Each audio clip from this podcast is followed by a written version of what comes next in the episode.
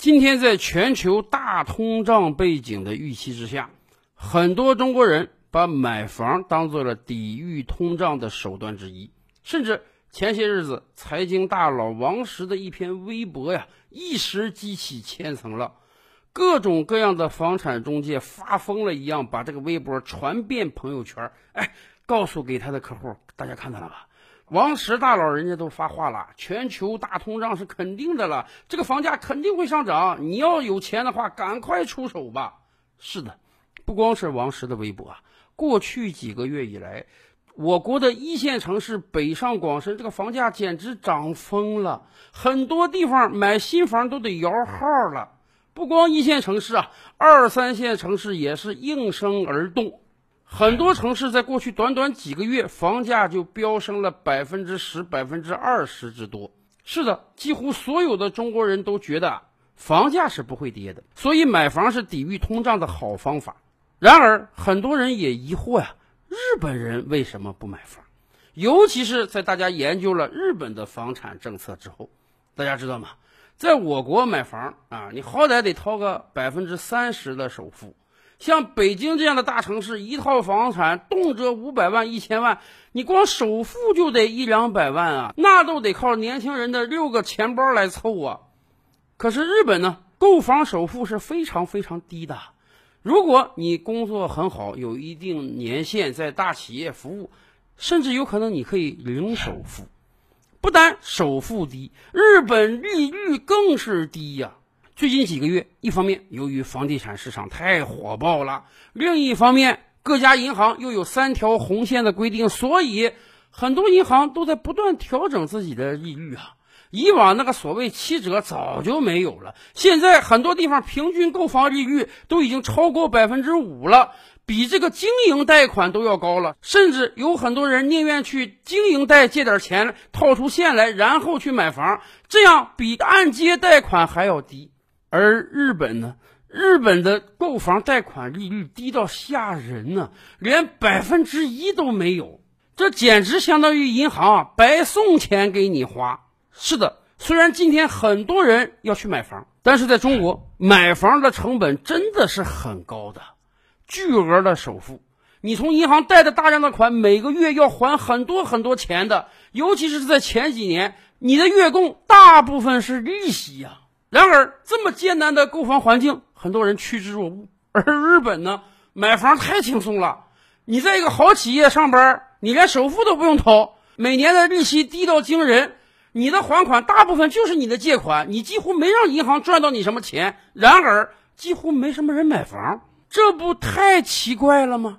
很多人说：“哎呀，这是因为日本年轻人压力大。”工作累啊，也没有太多的积蓄，所以呢，日本人现在晚婚晚育 哈，相当部分的人口根本就不结婚，四十多岁还单着的人一大把呢。没结婚嘛，就没考虑买房的事。说实话，今天中国年轻人的压力就不大吗？今天中国人就不晚婚晚育吗？今天我国各城市加起来有上亿的空巢青年，不恋爱、不结婚、不生孩子。可是为什么中国人还买房呢？原因很简单，这就是因为中日两国老百姓对房产未来价值的预期严重不同。其实我们都不用去看日本的房产，我们就仔细看看我国国内的房地产市场，大家就清楚明了了。今天买房是个大概念，但实际上在房地产市场中啊，你至少有四种房可以买。然而不是每一种都上涨的哦。最简单的呢。就是居民普通住宅，七十年产权，民水民电。我们大部分人买的呢都是这种房子。除此之外，还有三种。第一种叫写字楼，哎，写字间你也可以买的。买完之后，你可以自己搞个小公司办公，也可以租给别人。往往这种写字楼都处于城市的黄金位置啊，有的甚至就在 CBD，号称五星级写字楼。有钱了，你可以整层的买。没钱了，你也可以分割买一两个单位。第二种叫商铺，有的是独体的建筑，有的是民用住宅的一层、二层。商铺嘛，有的四十年产权，有的七十年产权，但是用水用电都按商用，哎，稍微价格要高一点。商铺很多人也是很愿意买的。倒退十年，经常有人说一铺养三代，什么意思？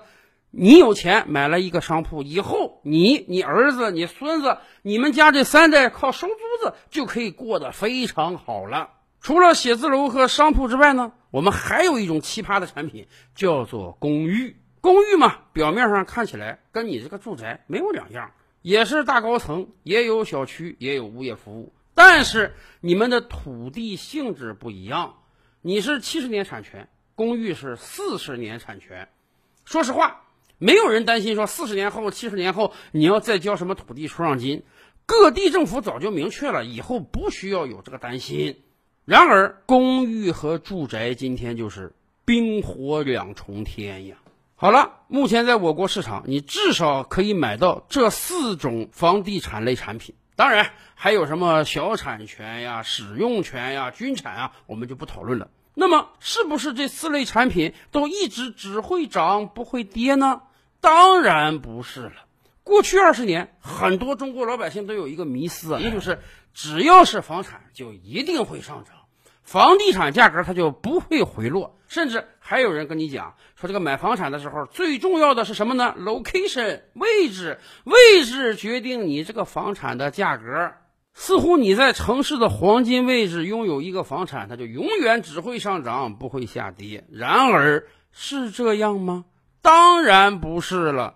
今天除了住宅类产品之外，很多城市的后三类产品价格严重下跌了。咱都不说别的小城市啊，就说北京，北京写字楼的价格和住宅价格倒挂已经很长时间了。倒退十年，如果你和你的朋友用同样的价格，一个人买了住宅，一个人买了写字楼，那么十年之后，这两处房产的价格真的一个在天上，一个在地下。商铺也是这样啊。倒退十年，一铺养三胎，一个居民小区，好比说一楼、二楼是公建，三楼及以上是住宅，那么正常的开盘价格应当是这样啊。住宅好比说卖一万，商铺恐怕会得卖三万。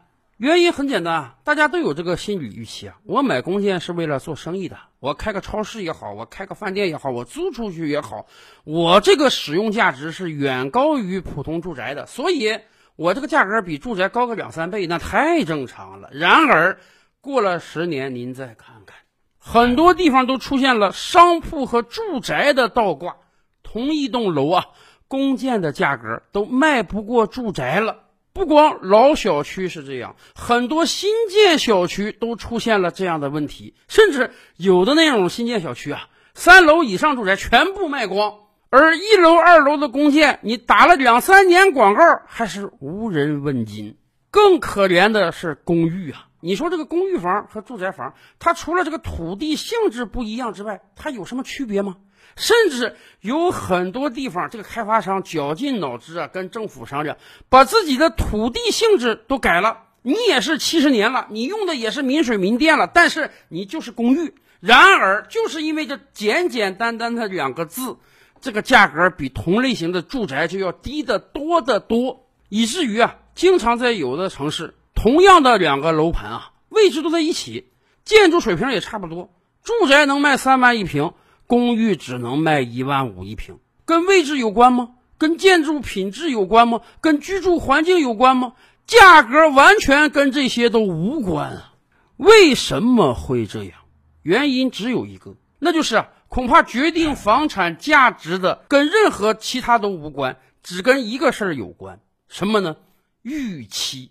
很多购房人，人家是身经百战的，知道房地产怎么能涨，怎么能跌。就说两个相邻的住宅和公寓产品吧，在买房的时候，你可能有过这样的考虑。你看，公寓产品这跟住宅隔着一条街，建筑品质一样，价格便宜一半啊，那我为什么不买这个公寓产品呢？可是有经验的人就会指点你说，你今天虽然多花了一倍的价格买住宅，可是五年之后、十年之后呢，你这个住宅的价格会不断的上升。哪怕每年涨百分之十，七八年后啊，你这个价格就翻一番了。然而，公寓价格不会上涨啊。你虽然买的时候没花太多钱，可是十年后它的价格可能跟你买的时候一样啊。你等于把你买房这个钱的机会成本通通丧失掉了。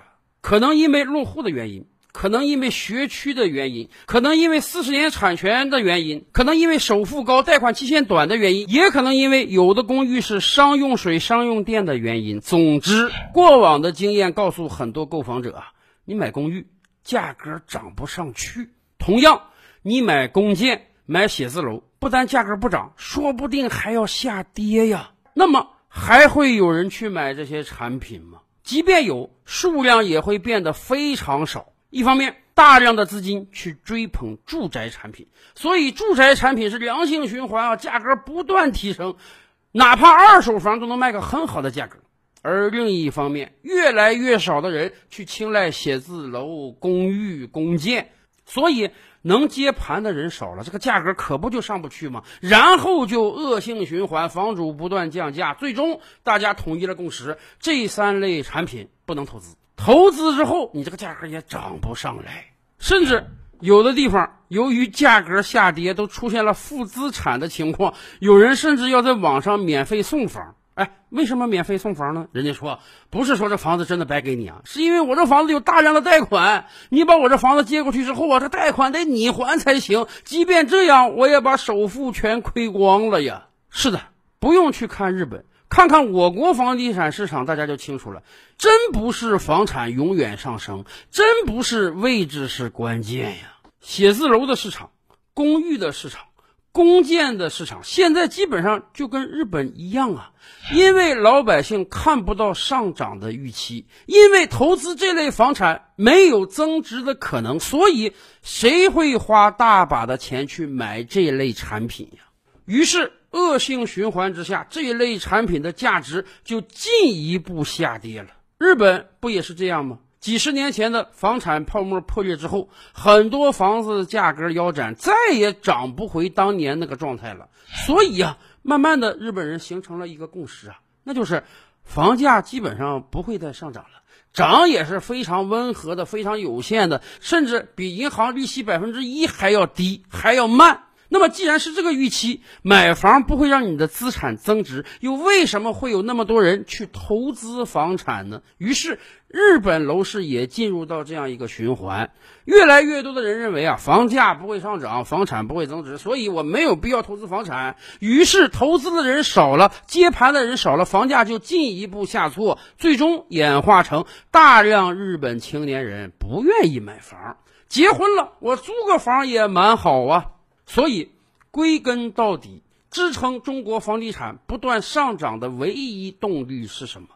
就是上涨的预期。